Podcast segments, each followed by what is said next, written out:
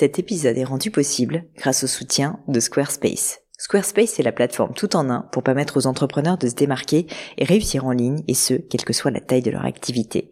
Pourquoi est-ce que j'ai choisi Squarespace comme sponsor du podcast? D'abord parce que je sais qu'ici vous êtes très nombreux à entreprendre, avoir un podcast ou un projet qui nécessite d'être valorisé sur un site web. Et que Squarespace propose des outils vraiment simples d'utilisation pour avoir un site beau, propre et efficace en un minimum de temps. Quelques exemples de fonctionnalités, des templates de sites web personnalisables et adaptatifs pour créer des sites beaux et design en un temps record. L'outil email, le nerf de la guerre pour développer votre activité et communiquer avec vos clients. Ou encore leur outil SEO intégré pour émerger sur Google sans être un produit métier. Alors si vous voulez donner à votre business toutes les chances de se développer, je ne peux que vous recommander d'aller sur le site squarespace.com. En plus, Squarespace vous offre moins 10% sur votre première commande de site web ou de domaine avec le code Pauline. N'hésitez pas et rendez-vous sur squarespace.com, code Pauline.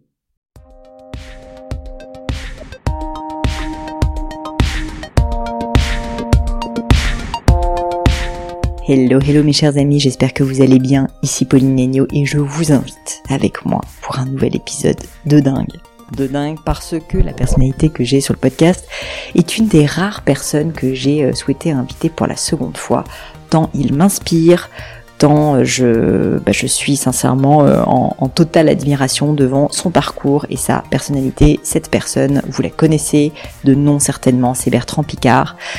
Avant toute chose, avant que je parle un peu de son parcours et de pourquoi j'ai voulu avoir cet épisode avec Bertrand Picard, j'aimerais euh, vous inviter à aller écouter euh, notre premier opus ensemble. Donc j'avais fait un épisode avec Bertrand en 2020 où on parlait beaucoup plus de son parcours, euh, de ses valeurs, de son sincèrement de, son combat pour l'environnement, mais aussi contre les idées reçues d'une manière générale.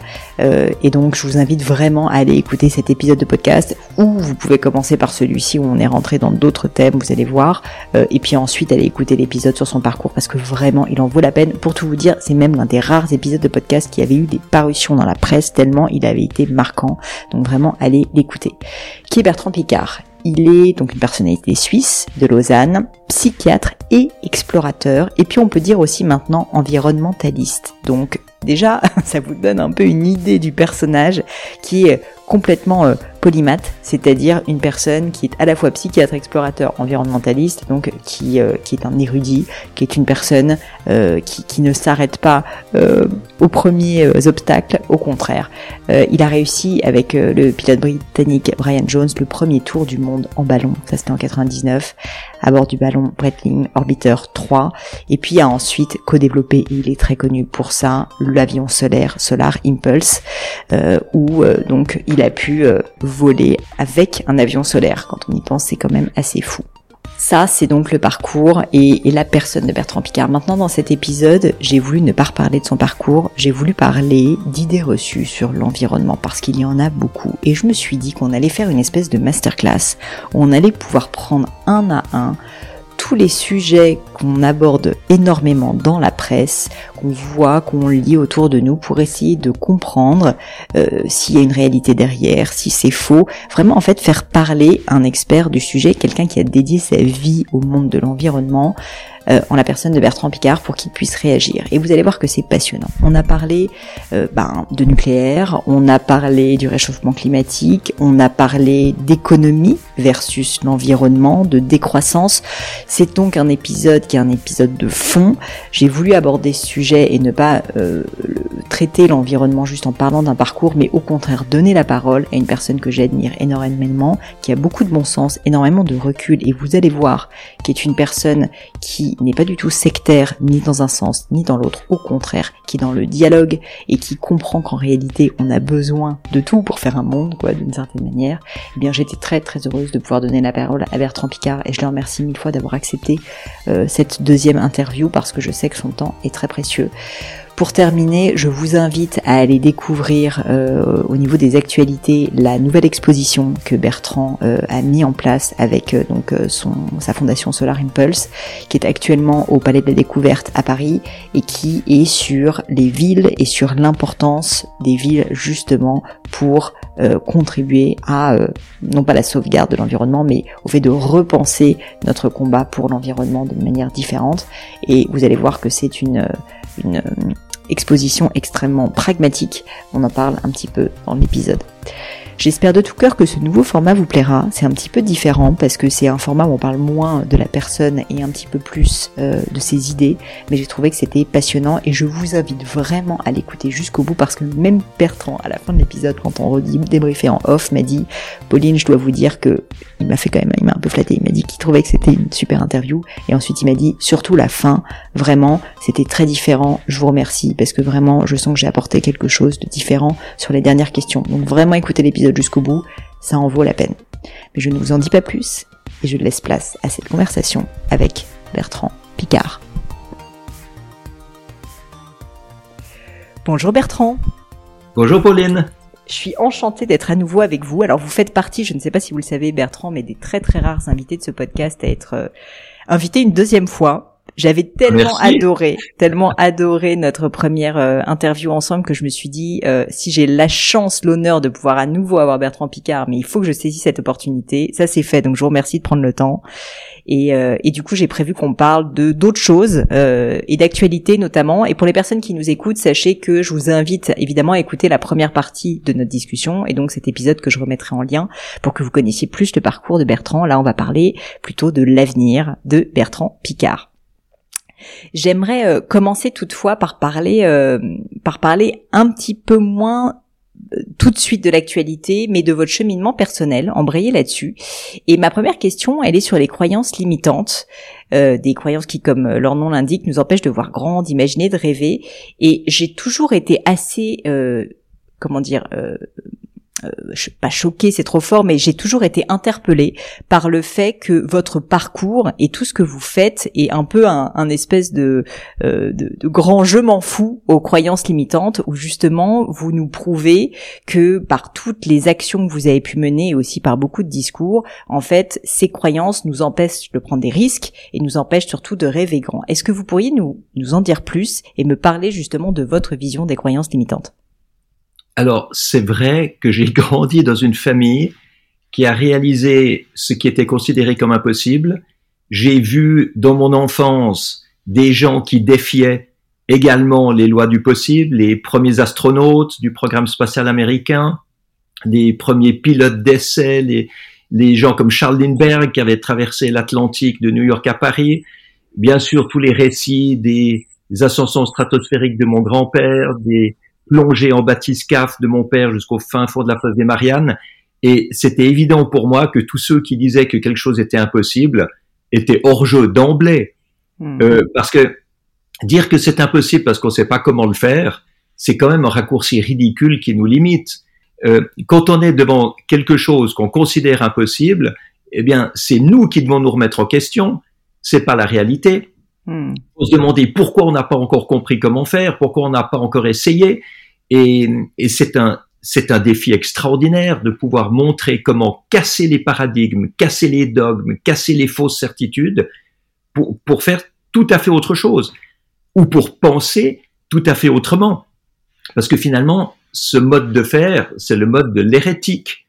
L'hérétique, c'est par définition, par étymologie grecque, celui qui choisit quoi penser.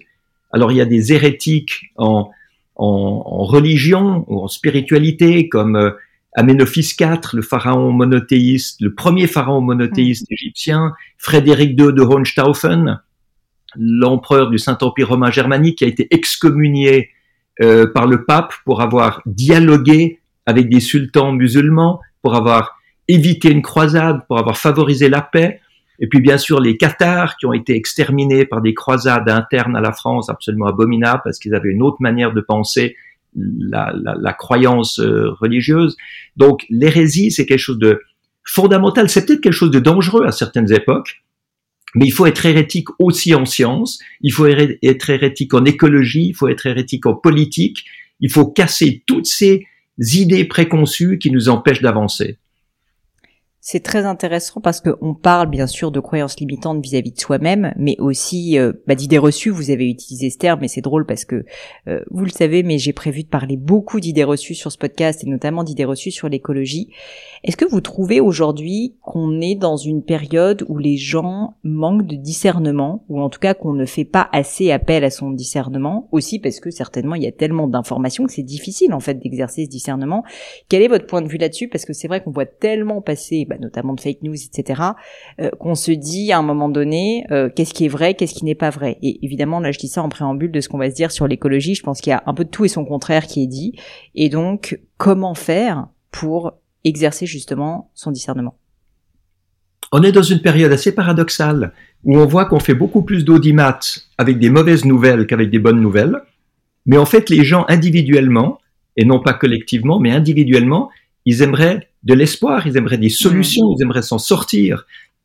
Et alors il y a des, des luttes d'influence euh, venant de partis politiques, venant de mouvements de pensée, venant de lobbies, d'intérêts particuliers, etc., euh, qui, qui mettent tellement d'informations sur le marché qu'on ne sait plus comment s'y retrouver.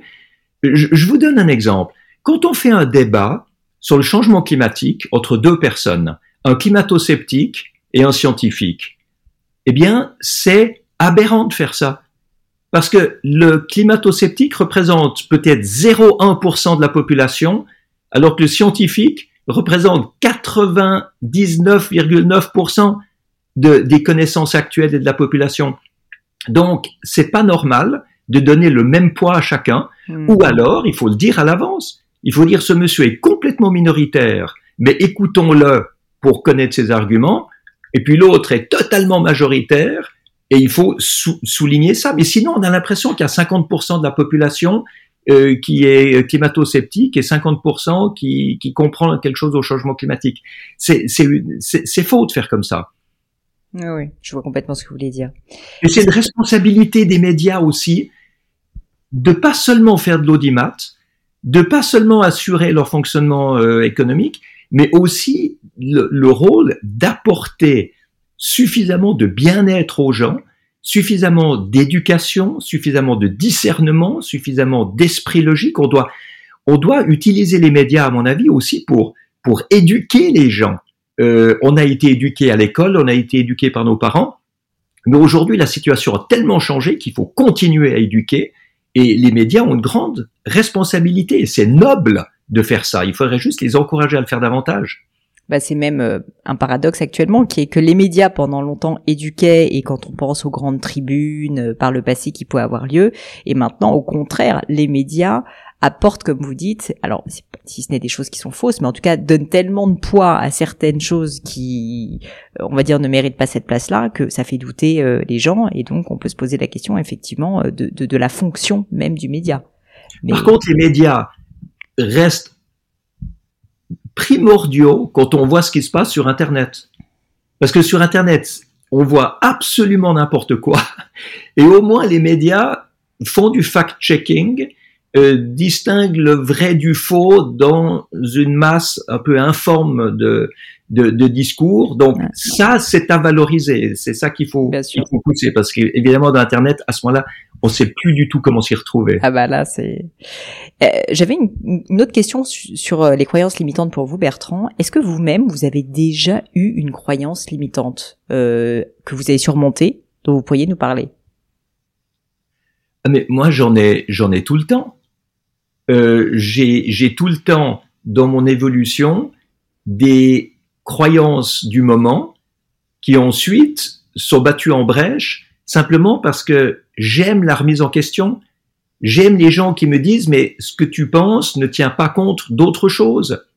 Alors par exemple, j'ai été il y a il y a 15 ans, 20 ans, 15 ans, grand adepte de, de l'éthanol brésilien et je me disais il faut faire sauter les droits de douane pour avoir plus d'éthanol brésilien euh, chez nous et faire des biocarburants propres.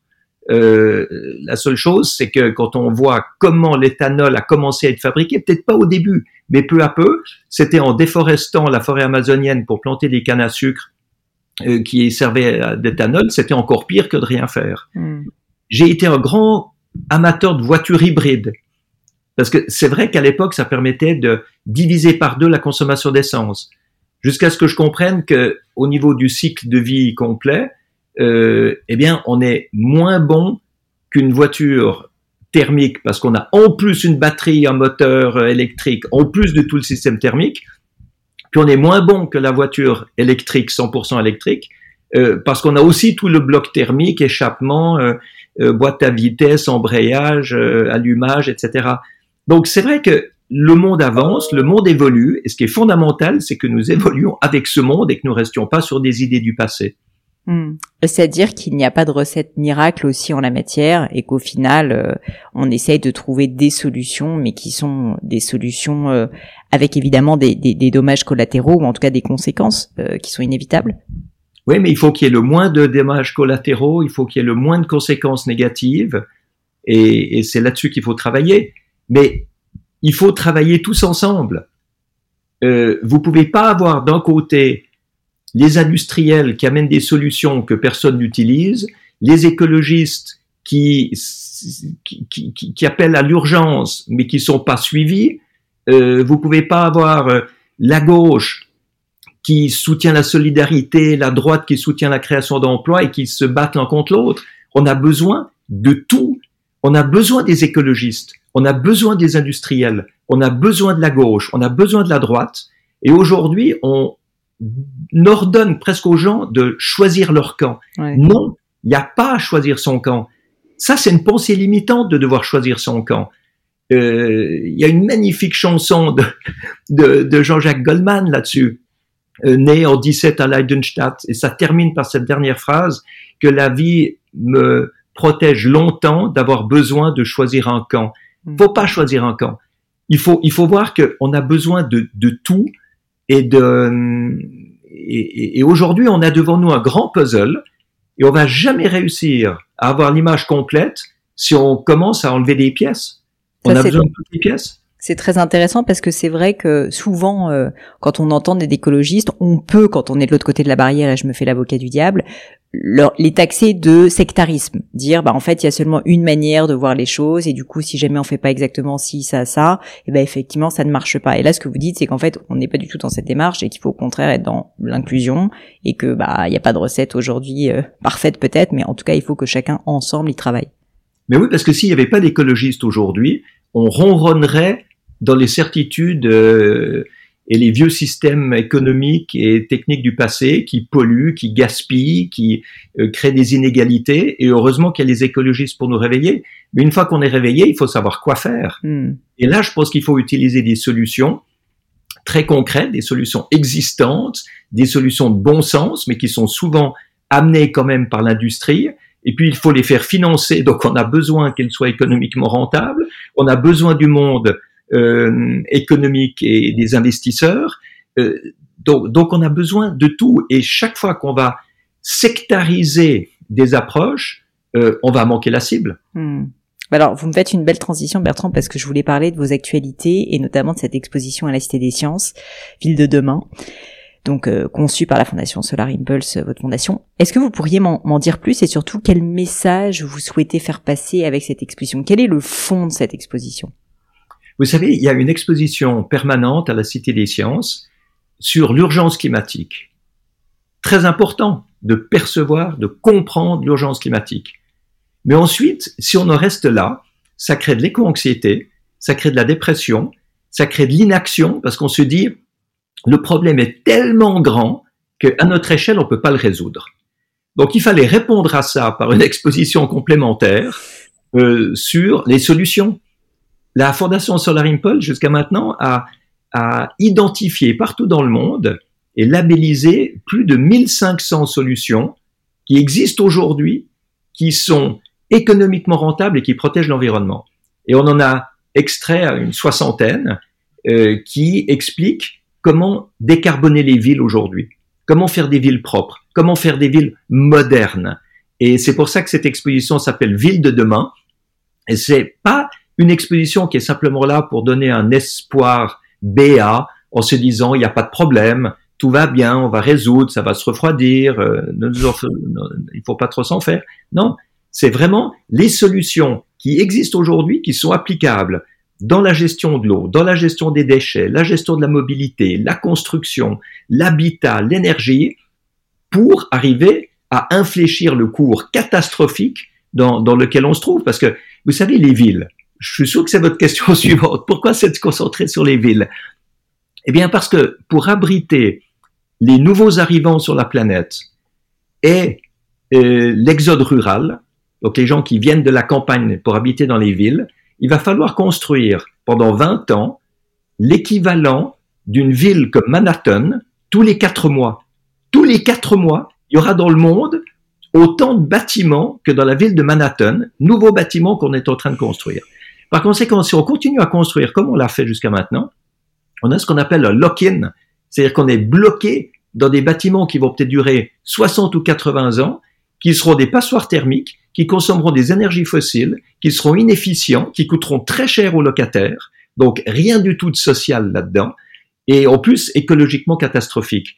Donc il faut infléchir ce cours maintenant et montrer que dans les villes, tout ce qui se construit aujourd'hui peut être moderne, efficient et décarboné, et puis qu'on a aussi toutes les solutions qu'il faut pour pouvoir rénover, moderniser, changer les vieux bâtiments de manière à en faire des modèles.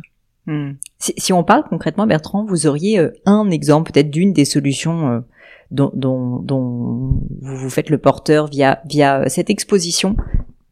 Oui, il y a, il y a des solutions extraordinaires pour la construction. Aujourd'hui, au lieu de faire du béton armé avec des grosses armatures de métal, on peut mélanger des agrafes métalliques au béton lui-même.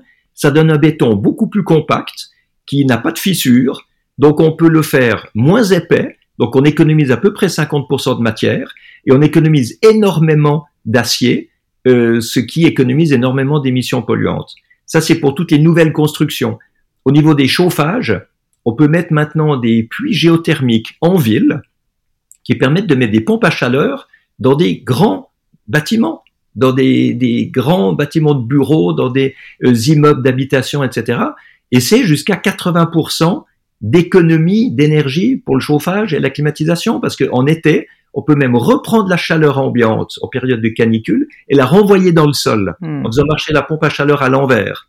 Euh, ça, c'est les systèmes de Celsius, de Accenta, euh, les agrafes, c'est Dramix. Euh, c'est une société qui, qui, qui, veut contribuer à cette transition écologique. Et c'est intéressant de voir des grands groupes qui sont vraiment capables d'amener une différence. Ça aussi, c'est intéressant parce que ça va dans le sens euh, bah, d'aller en contradiction avec un certain nombre d'idées reçues, donc notamment que écologie et économie sont forcément en contradiction. Mais c'est c'est une erreur totale de les mettre en contradiction. Parce que si on n'utilise pas les solutions qui existent, les solutions techniques, les solutions amenées par l'industrie, on fait quoi? On dit aux gens de pas se loger? On entre dans, dans quoi comme, comme système?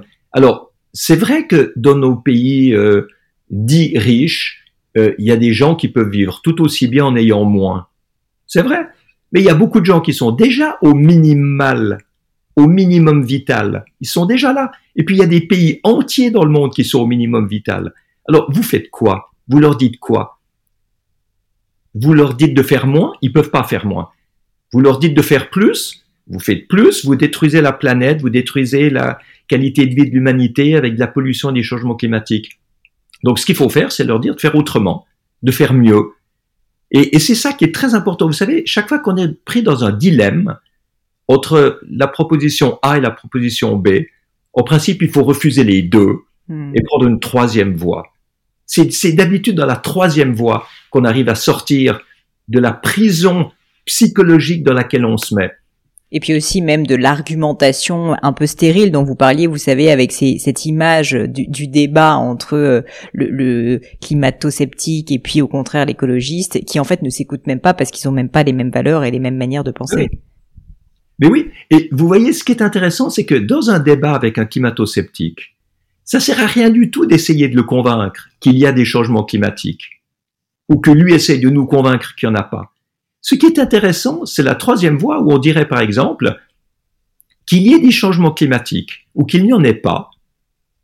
L'intérêt, c'est de moderniser notre monde, c'est de le rendre plus efficient pour arrêter le gaspillage qui coûte très cher à tout le monde, pour avoir des nouvelles sources d'énergie qui sont moins chères que les énergies carbonées et entrer dans un mode de qualité de vie et d'économie améliorée, d'économie qualitative, comme on pourrait la décrire, qui va plaire à vous comme à moi. Hmm.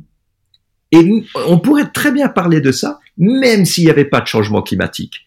Et je crois que c'est ça qu'il faut, qu'il faut faire, parce que sinon, on se retrouve complètement bloqué dans des clivages euh, qui nous empêchent d'avancer.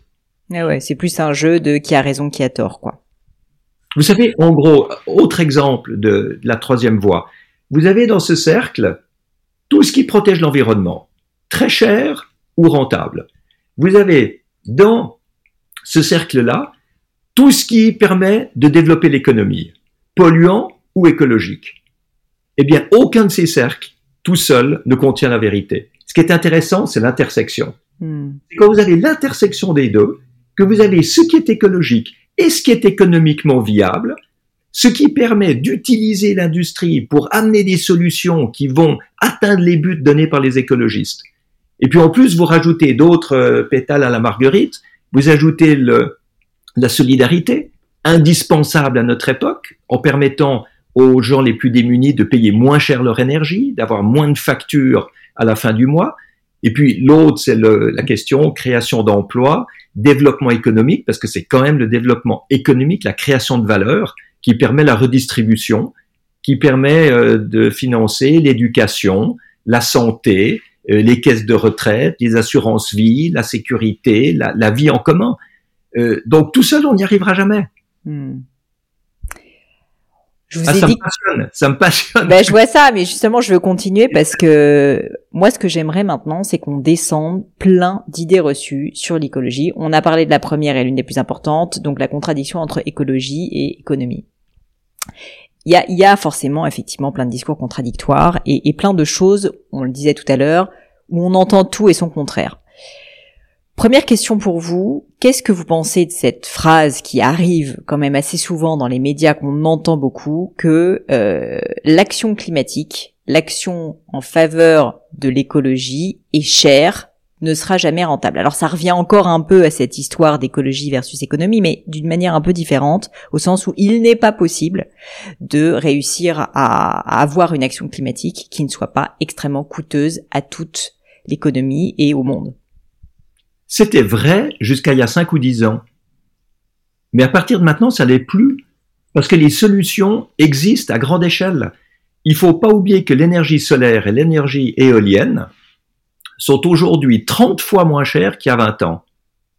Par conséquent, les sources les plus rentables d'énergie sont les énergies décarbonées, propres, solaires et éoliennes. Euh, vous avez euh, au niveau de l'efficience, euh, également. L'efficience, hein, je rappelle, c'est ce qui permet de faire mieux en consommant moins. Autrefois, euh, tout ce qui était efficient coûtait plus cher. Il fallait investir beaucoup, puis le gain en efficience ne compensait pas l'investissement, donc c'était un sacrifice. Aujourd'hui, c'est l'inverse. Aujourd'hui, si vous mettez une pompe à chaleur à la place d'un radiateur électrique ou à la place d'un chauffage à gaz ou au, ou au fioul, eh bien, ça vous coûte moins cher sur les 10 prochaines ou 20 prochaines années ça vous coûte moins cher, donc vous récupérez l'investissement. Et c'est pour ça que autrefois on disait que la transition écologique ou que l'action climatique avait un coût exorbitant. Aujourd'hui, il faut vraiment changer le narratif et dire que c'est un investissement extrêmement profitable.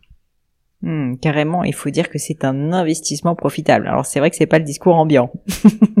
Mais heureusement, c'est le discours de certaines personnes Hmm. Euh, c'est le discours des innovateurs qui ont amené les 1530 solutions qu'on a répertoriées. C'est le discours de certaines entreprises qui sont en train de trouver de nouveaux business models. Le contrat de performance énergétique, c'est intéressant. C'est une entreprise comme Engie qui va chez le client et qui lui permet, en investissant chez le client, de consommer moins d'énergie, moins de gaz, moins d'électricité. Et Engie se rembourse en partageant l'économie réalisée avec le client.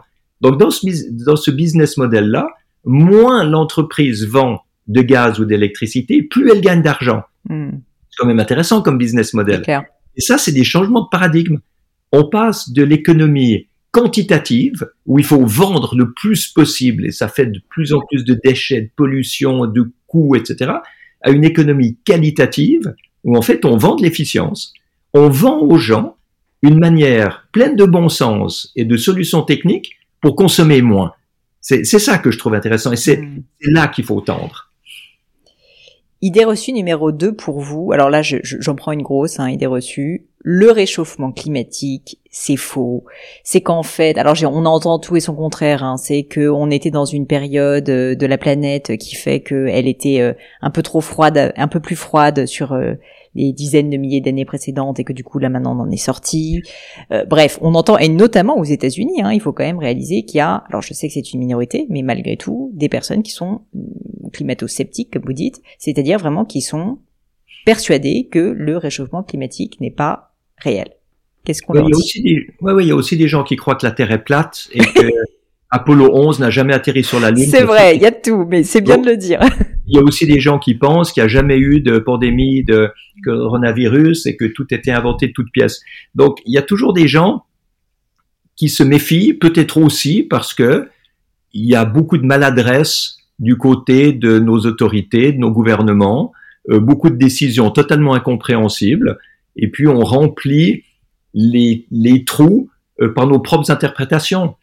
Mais moi, je rappelle là une phrase magnifique de Michel Rocard qui disait, en cas de doute, privilégiez toujours la connerie à la conspiration, parce que la conspiration nécessite d'être très intelligent, alors que la connerie est beaucoup plus fréquente. Écoutez, je l'aime euh, beaucoup, je la connaissais pas.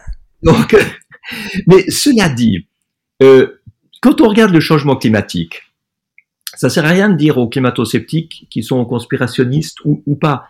Je crois qu'il faut voir autre chose. Ou bien on a un esprit critique et on va regarder les faits. Dans les faits, on voit qu'on a un réchauffement climatique beaucoup plus important que tout ce qui s'est jamais fait dans l'histoire, beaucoup plus rapide, alors que d'habitude c'est sur des siècles, là c'est sur quelques années, que c'est corrélé à des émissions de CO2, etc.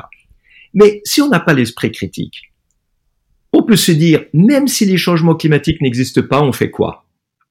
Même sans changement climatique, il y a de la pollution. La pollution de l'air tue 8 millions de personnes par année. Il y a de la pollution de l'eau. Il y a la pollution des sols.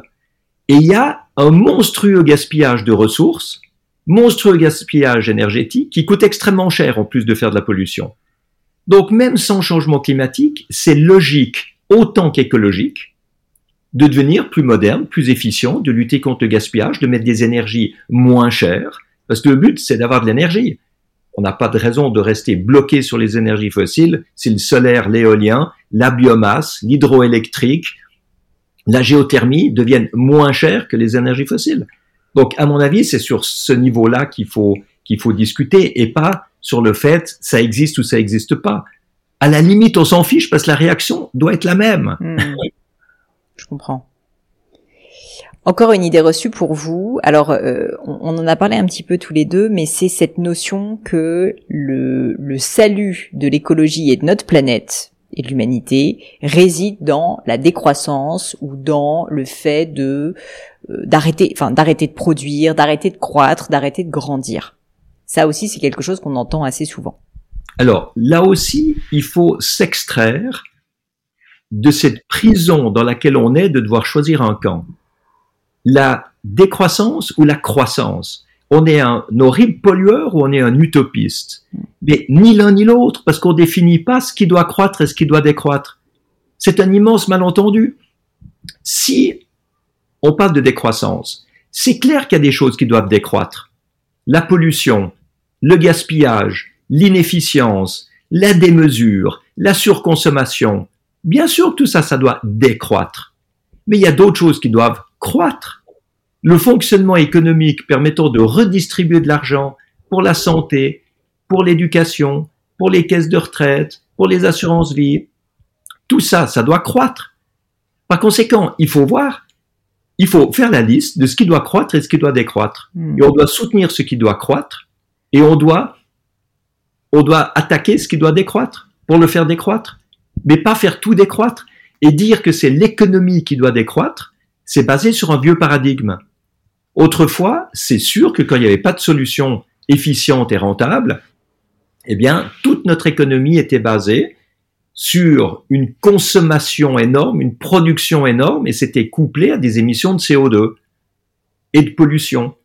Eh ben, aujourd'hui qu'on a des nouvelles solutions, il faut découpler l'économie de la quantité de consommation et de production, qui doit effectivement décroître, pour la coupler à la qualité de l'efficience, qui doit croître, de manière à avoir un nouveau modèle, ce qui va permettre de, de, faire marcher notre économie dans l'avenir, c'est tout ce qui va permettre, toutes les solutions qui vont permettre de baisser la consommation. Hmm.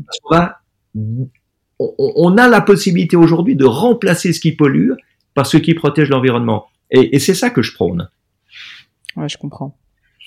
Euh, alors là, c'est peut-être moi une idée reçue, mais euh, mais un sujet euh, qui revient également beaucoup dans les médias, le sujet des pays émergents, euh, où il y a d'ailleurs une forte notion de culpabilité, parce qu'en fait, ce sont souvent des pays donc qui n'ont pas été autant réglementés, mais aussi parce qu'ils n'ont pas bah, le même niveau de développement, le numéro de, de on va dire de, de, de confort social euh, que peuvent avoir des pays développés comme la Suisse ou la France, et pour autant qui dans l'inconscient en tout cas ou dans les médias sont des produits sont des pays qui euh, semblent avoir une vocation enfin une destination qui est de beaucoup polluer. Et donc la question se pose de qu'est-ce qu'on fait de ces pays émergents?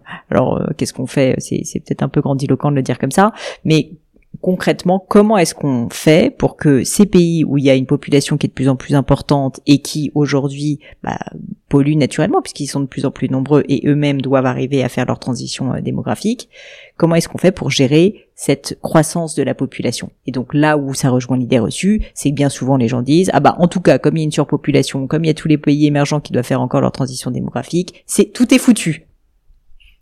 Je pense que la première chose à faire, c'est arrêter cette condescendance auprès des pays en développement en leur disant quoi faire alors que c'est nous qui avons détruit tout ce qu'on a détruit jusqu'à maintenant. C'est nous au niveau des pays riches. Donc, ce qu'il faut, c'est un partenariat et pas un côté professoral. Dans le partenariat, qu'est-ce qu'on voit?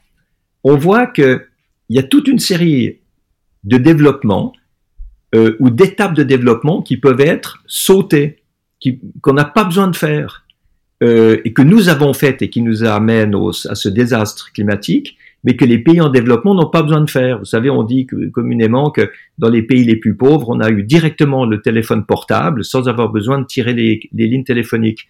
Ben, on peut faire directement des énergies renouvelables, hmm. locales, décentralisées, plutôt que de faire de manière centrale de la production d'électricité avec du charbon, avec du gaz, avec du pétrole, etc.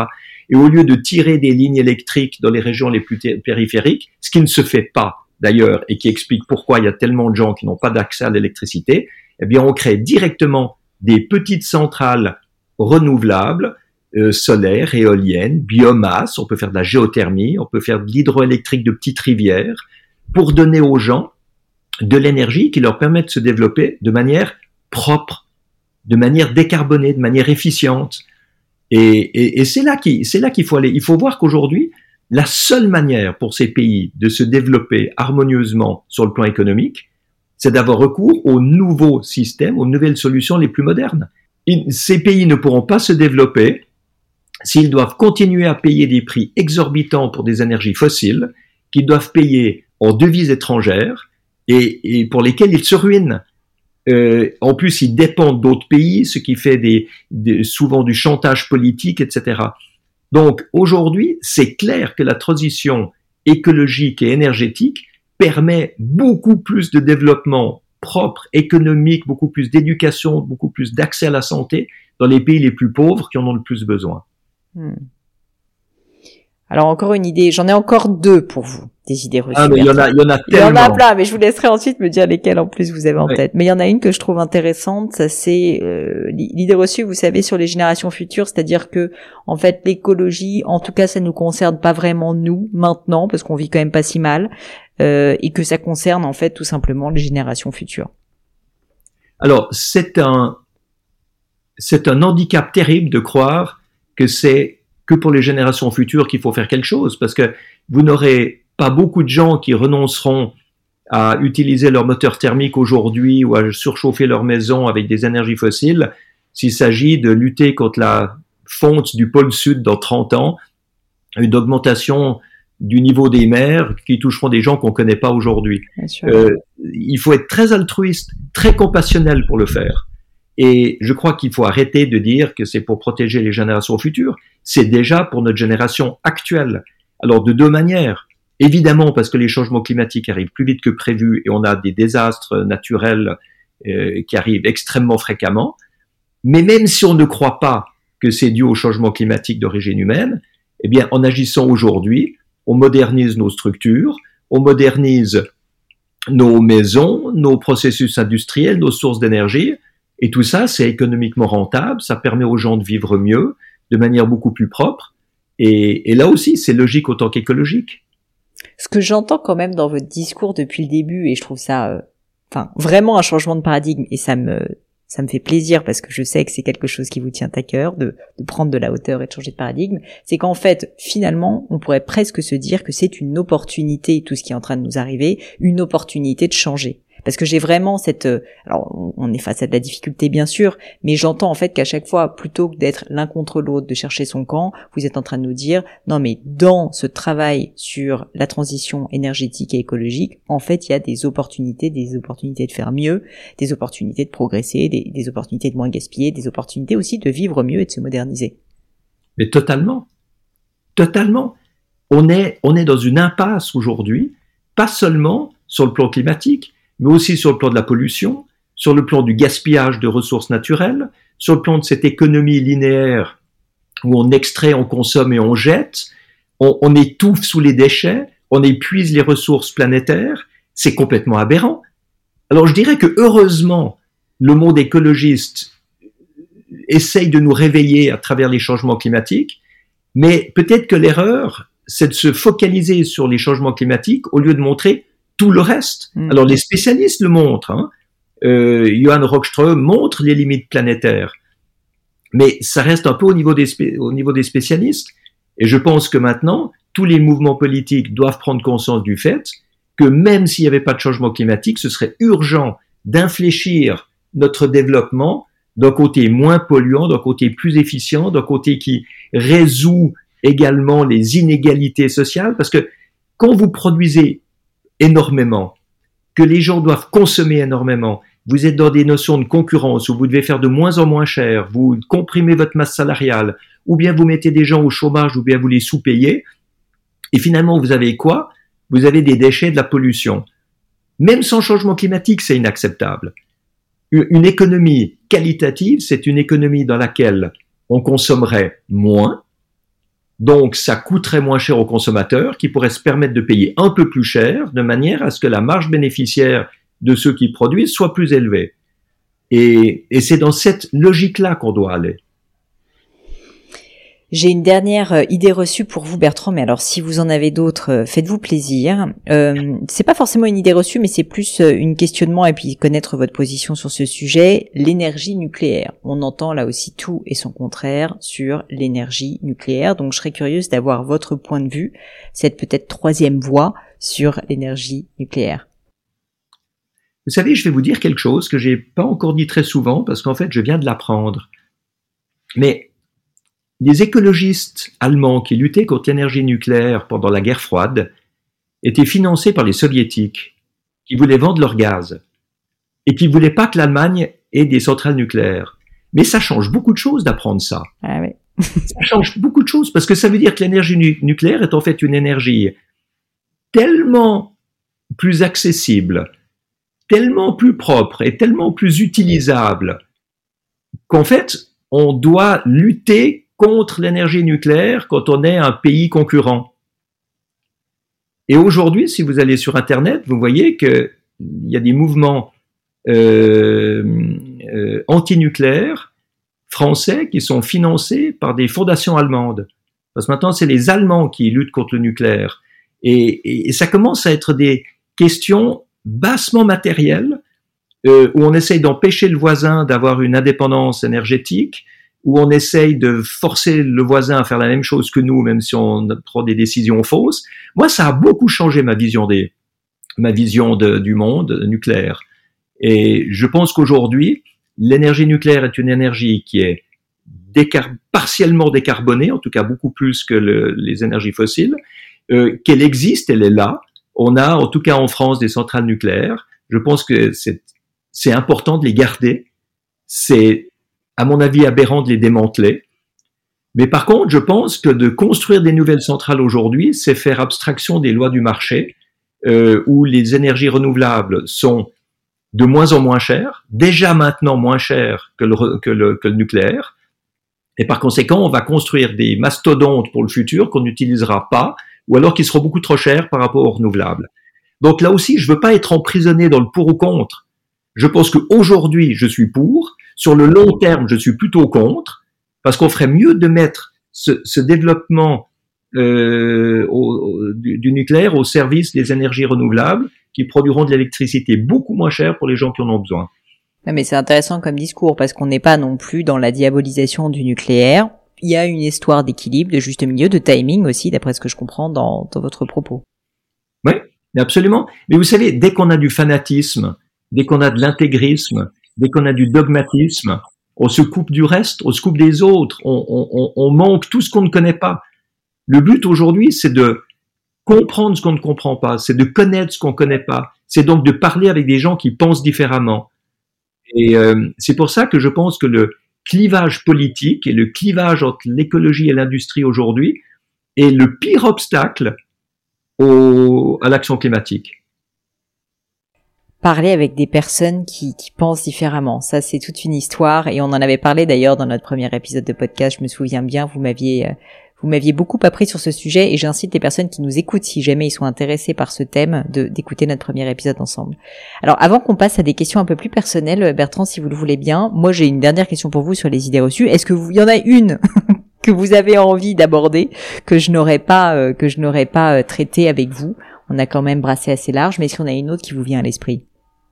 Il y, en a une qui reste. Je trouve que vous avez fait une liste presque exhaustive. Mais il y en a une, c'est le côté de la décarbonation. Quand on parle de décarboner, on heurte les climato-sceptiques, on heurte les pays en développement, on heurte beaucoup d'industriels.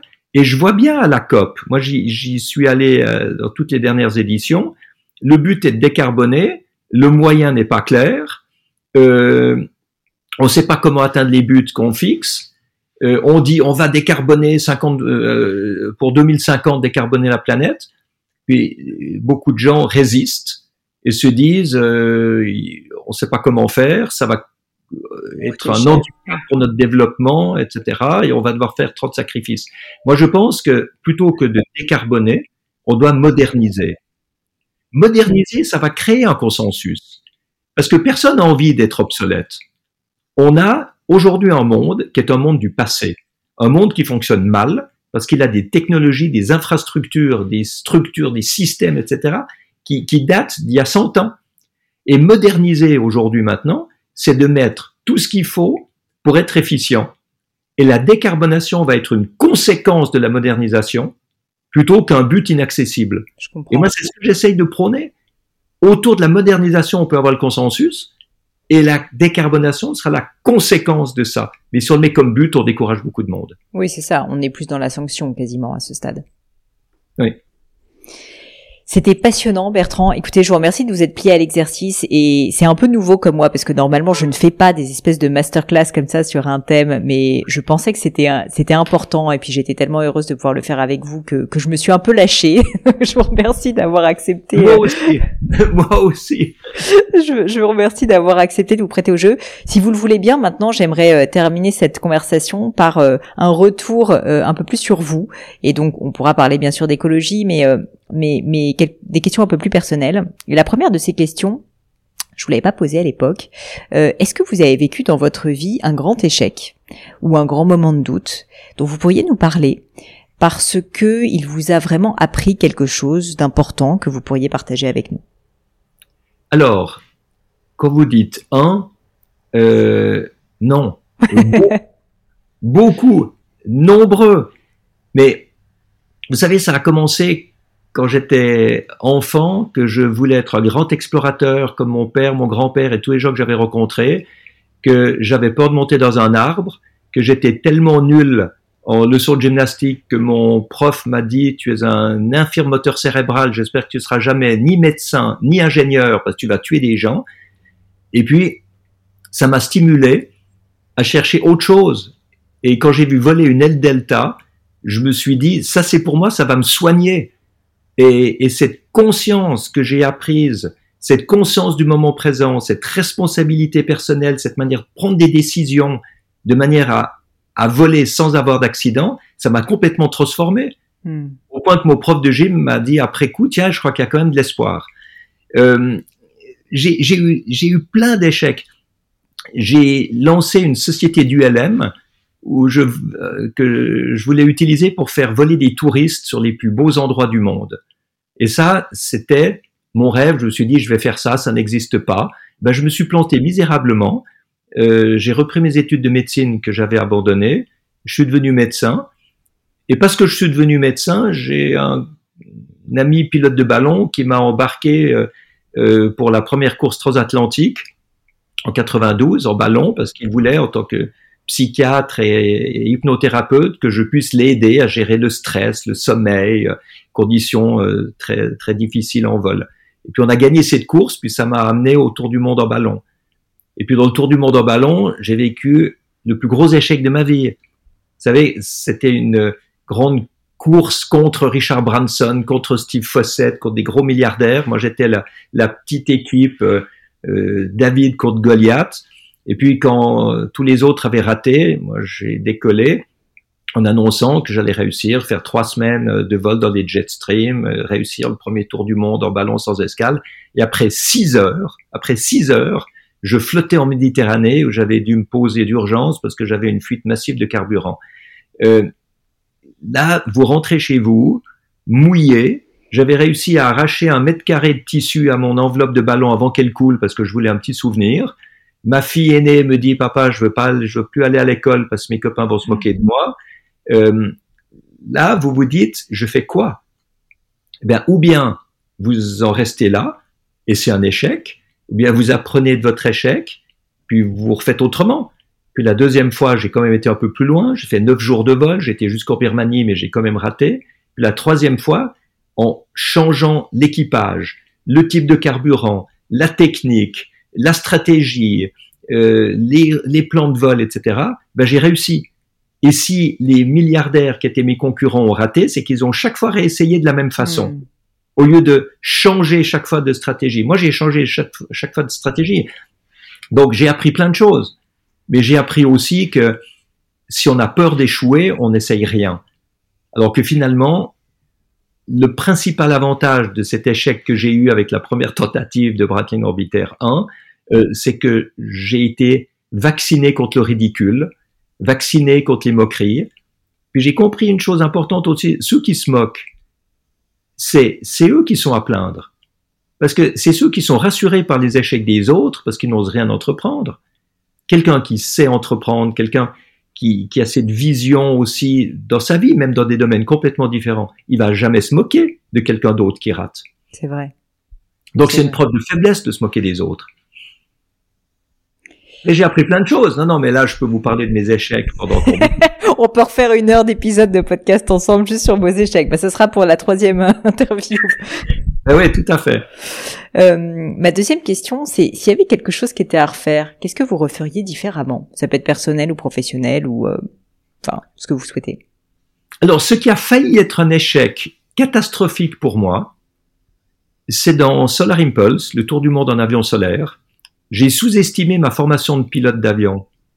Parce que je suis arrivé comme pilote de ballon, pilote acrobatique de d'El Delta. Je me suis dit, ben, je vais apprendre à piloter un avion, ça ira très bien. Et en fait, j'ai lancé Solar Impulse sans avoir de brevet de pilote d'avion.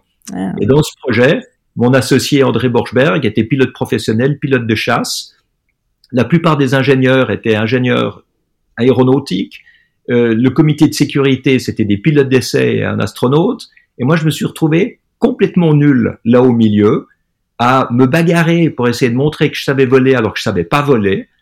Et si je, devais refaire ça euh, autrement, c'est clair que je commencerais beaucoup plus vite à apprendre à voler un avion difficile comme Solar Impulse. Et puis au lieu de minimiser mes erreurs, je les aurais avouées beaucoup plus parce que mon instructeur de vol trouvait que j'étais dangereux puisque je minimisais mes erreurs. J'avais trop peur qu'on m'empêche de voler sur mon avion, dans mon projet. Donc je minimisais mes erreurs et c'était complètement idiot. J'aurais dû les avouer beaucoup plus et demander de l'aide pour progresser plus rapidement. Et au lieu de ça, bah, j'ai suscité la méfiance de, de, de, de, toute mon équipe qui voulait pas que je vole et j'ai vraiment dû me bagarrer pour pouvoir voler. Et ce n'est qu'à la dernière étape du Tour du Monde que, où j'ai volé entre le Caire et Abu Dhabi que mon équipe technique m'a dit, eh ben écoute, tu as eu raison, tu as quand même réussi, tu as bien piloté, bravo. Euh, mais je peux vous dire, c'était vraiment chaud et la prochaine fois, je ferai autrement. Non, mais ce qui est intéressant en plus dans ce que vous dites, c'est que c'est à la fois le fait de peut-être pas avoir assez travaillé euh, le, le, le, fait de piloter, mais c'est aussi le fait de ne pas avouer, enfin de minimiser, comme vous dites, ses erreurs. Ça c'est très intéressant parce que c'est vrai que ça suscite de la méfiance et que souvent quand on le fait, on a l'impression que ça va voilà que ça nous est ça, nous est bénéfique mais au contraire quoi. C'est euh, le, double effet qui se coule quoi si je puis dire qui fait qu'on se retrouve euh, à ne pas attirer la confiance quoi tout simplement. Oui, oui complètement donc on apprend plein de choses dans la vie.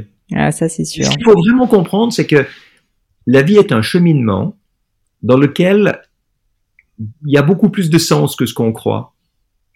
Et si on ne voit pas le sens, qu'on voit pas les apprentissages qu'on peut acquérir, etc., ben, c'est clair que tout paraît difficile, absurde, déprimant, etc. Je crois que ce qui est fondamental, c'est de de voir les étapes de son chemin, ce qu'on peut apprendre, là où il faut se remettre en question, euh, comment arriver à penser autrement, comment arriver à agir autrement. C'est-à-dire, en fait, il faut comprendre que dans la vie, le but, c'est d'évoluer.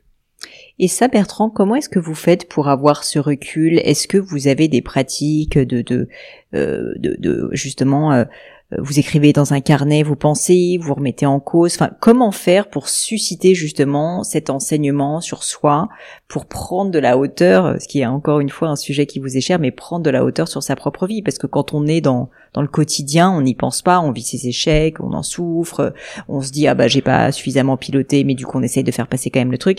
Bref, comment est-ce comment faire? Quelles sont vos euh, pratiques à vous pour justement essayer de cultiver cette prise de hauteur? Je pense que c'est un peu une décision qu'on a à prendre dans sa vie. Est-ce qu'on veut suivre ce que les autres pensent? Est-ce qu'on veut s'inscrire dans le moule euh, communément admis? Ou bien est-ce qu'on veut choisir quoi penser, choisir quoi faire? Est-ce qu'on veut être hérétique? Est-ce qu'on veut voir la vie autrement que ce qu'on a toujours vu? Euh, Je pense que ce qui était autrefois l'hérésie dans le monde spirituel ou religieux, aujourd'hui, c'est un peu l'exploration. L'explorateur, c'est quoi? L'explorateur, c'est un hérétique par rapport à ce qu'il voit. L'explorateur, c'est quelqu'un qui est insatisfait, profondément insatisfait de ce qu'il voit, de ce qu'il a, de ce qui se fait dans le monde, et il veut faire autrement, il veut faire mieux.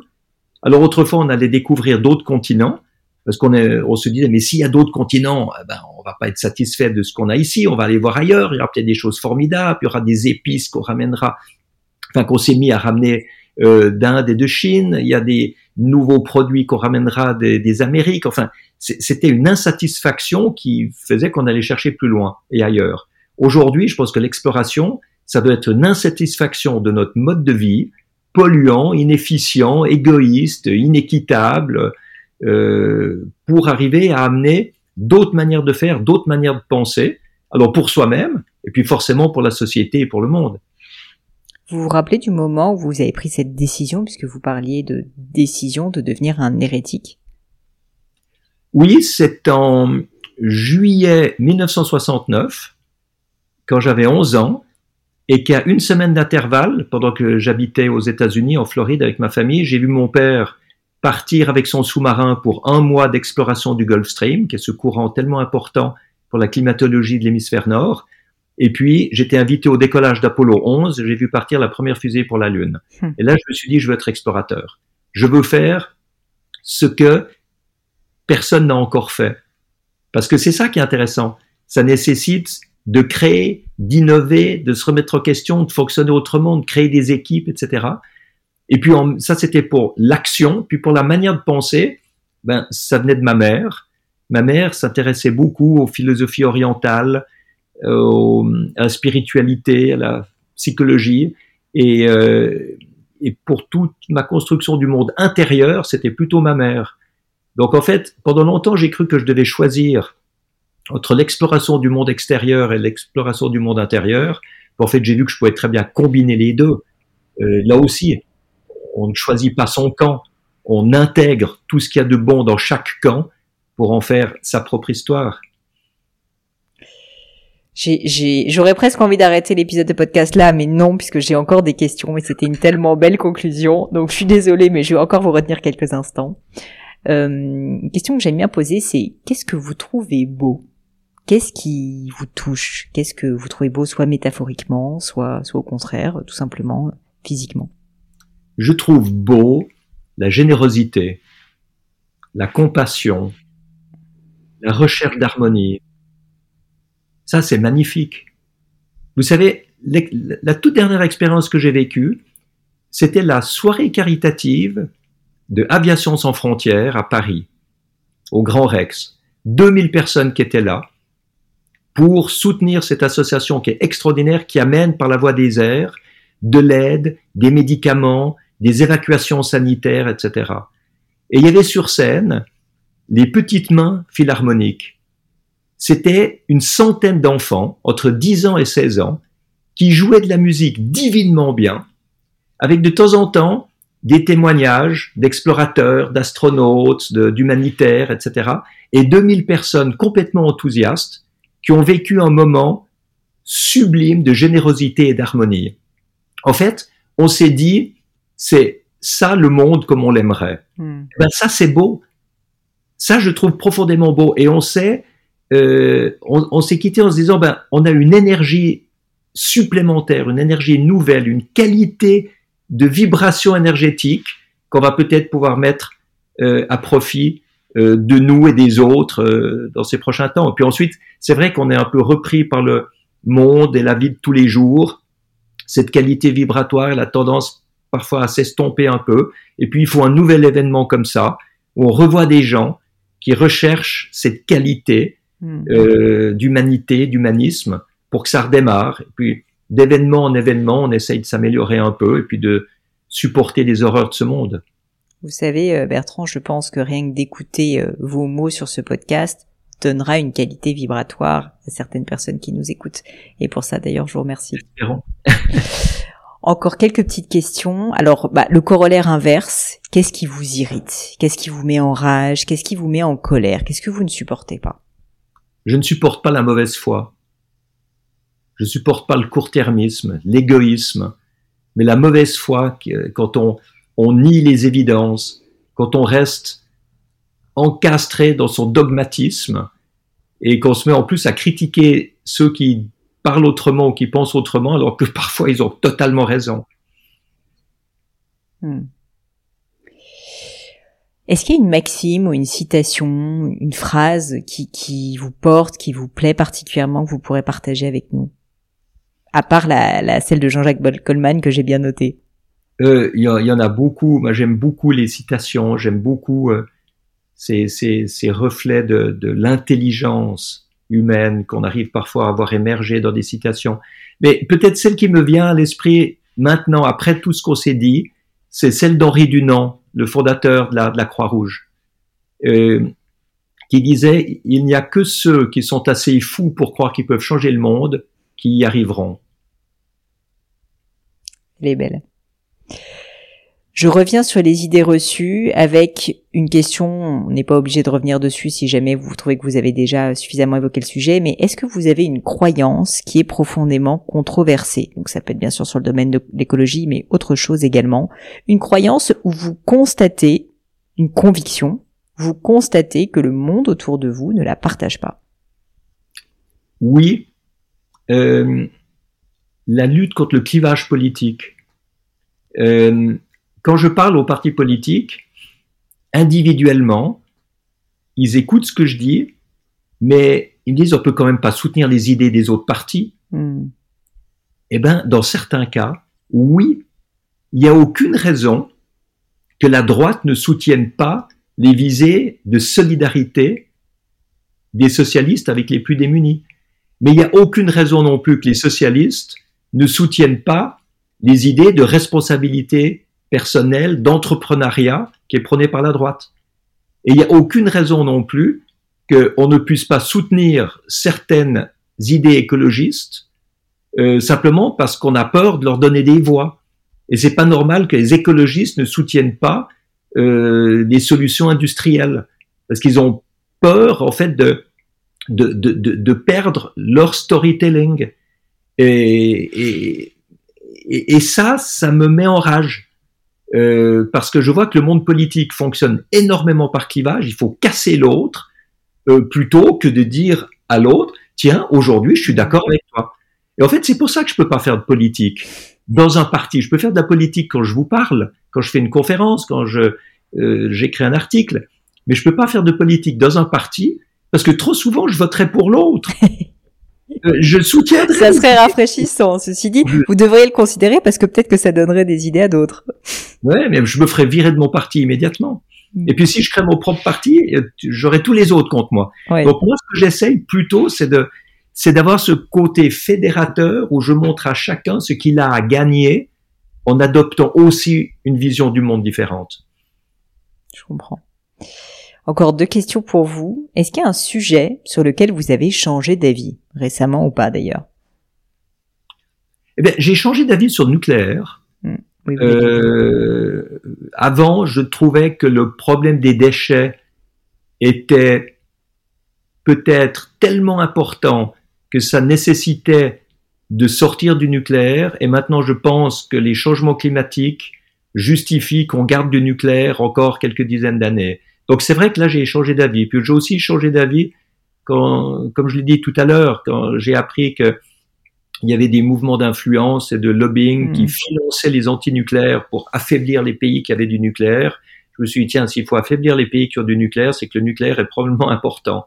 Donc là, j'ai changé, j'ai changé d'avis. Ouais, mais je, je vous, vous, savez, ce qui est important, c'est d'évoluer. Il y a aussi des choses qui sont justes à certains moments et qui deviennent fausses plus tard. Peut-être que si on avait arrêté le nucléaire ou pas commencé le nucléaire dans les années 70, eh ben aujourd'hui on aurait beaucoup plus de renouvelables et la situation serait beaucoup plus claire. Donc ce qui était peut-être bon autrefois comme euh, comme lutte ne l'est plus aujourd'hui. Il y a des luttes d'arrière-garde, il y a des luttes d'avant-garde. Je crois qu'il faut il faut décider euh, pourquoi on va investir son son énergie à soi. Je crois qu'on sait où est-ce que vous vous situez entre les deux. une dernière question. Est-ce qu'il y a un livre qui vous a particulièrement marqué? Ça peut être un livre, ça peut être un film, un objet culturel, on va dire, mais un livre qui vous a particulièrement marqué, que vous recommandez d'ailleurs souvent autour de vous, parce que il vous a euh, touché, transformé, apporté quelque chose? Et si oui, bah, je veux bien que vous me disiez pourquoi. Il y en a beaucoup. Euh... J'ai lu récemment le promeneur immobile, euh, écrit par Philippe Pozzo di Borgo, qui a hmm. inspiré le film des Intouchables. Et j'avais rencontré Philippe au Maroc, dans son fauteuil mécanisé, puisqu'il était totalement tétraplégique, il pouvait juste parler, mais même pas tourner la tête. Et il a écrit ce livre, bon, il est décédé au début de cette année, mais il a écrit ce livre, Le promeneur immobile, où il écrit tout ce qu'il a trouvé comme sagesse euh, à travers son, son handicap épouvantable. Et en montrant que finalement, le monde des invalides, c'était pas son monde à lui. Le monde des invalides, c'était le monde de ceux qui étaient prisonniers de la consommation, de l'égoïsme, du matérialisme, du court-termisme. Et il disait, j'aimerais bien revenir dans le monde normal pour enseigner tout ce que j'ai appris en tant que, que tétraplégique. Et c'est très impressionnant la leçon de, sagesse qu'il nous donne de son fauteuil roulant. Écoutez, vous me donnez, euh, vous me donnez envie de le lire. Donc, euh, je vais le mettre en tout cas en référence dans les notes de l'épisode. Bertrand, je vous remercie infiniment pour votre temps. Je vous remercie pour ces réflexions. Je vous remercie aussi pour ce grand cours sur l'écologie. Euh, ça, m'a, ça m'a bien plu et, je suis sûre que ça va éclairer beaucoup de personnes qui nous écoutent. Si jamais on veut suivre vos actualités, donc ça se passe sur votre site. L'exposition actuellement à la Cité des Sciences, c'est jusqu'à quelle date à peu près? Jusqu'au 7 janvier. Jusqu'au 7 janvier. Donc n'hésitez pas euh, évidemment à, aller le voir et puis à apprendre donc sur les villes de demain. Et puis si jamais on veut vous suivre à titre plus euh, personnel, Bertrand, je crois que vous êtes présent sur LinkedIn, assez présent sur LinkedIn. Absolument. LinkedIn, euh, Instagram, j'ai pas commencé il y a longtemps, mais je m'y mets. Vous y mettez. J'ai commencé un peu trop tard, mais bon, mieux vaut tard que jamais. Et puis Twitter de moins en moins. J'aime pas beaucoup l'évolution actuelle de Twitter. Ouais, je comprends.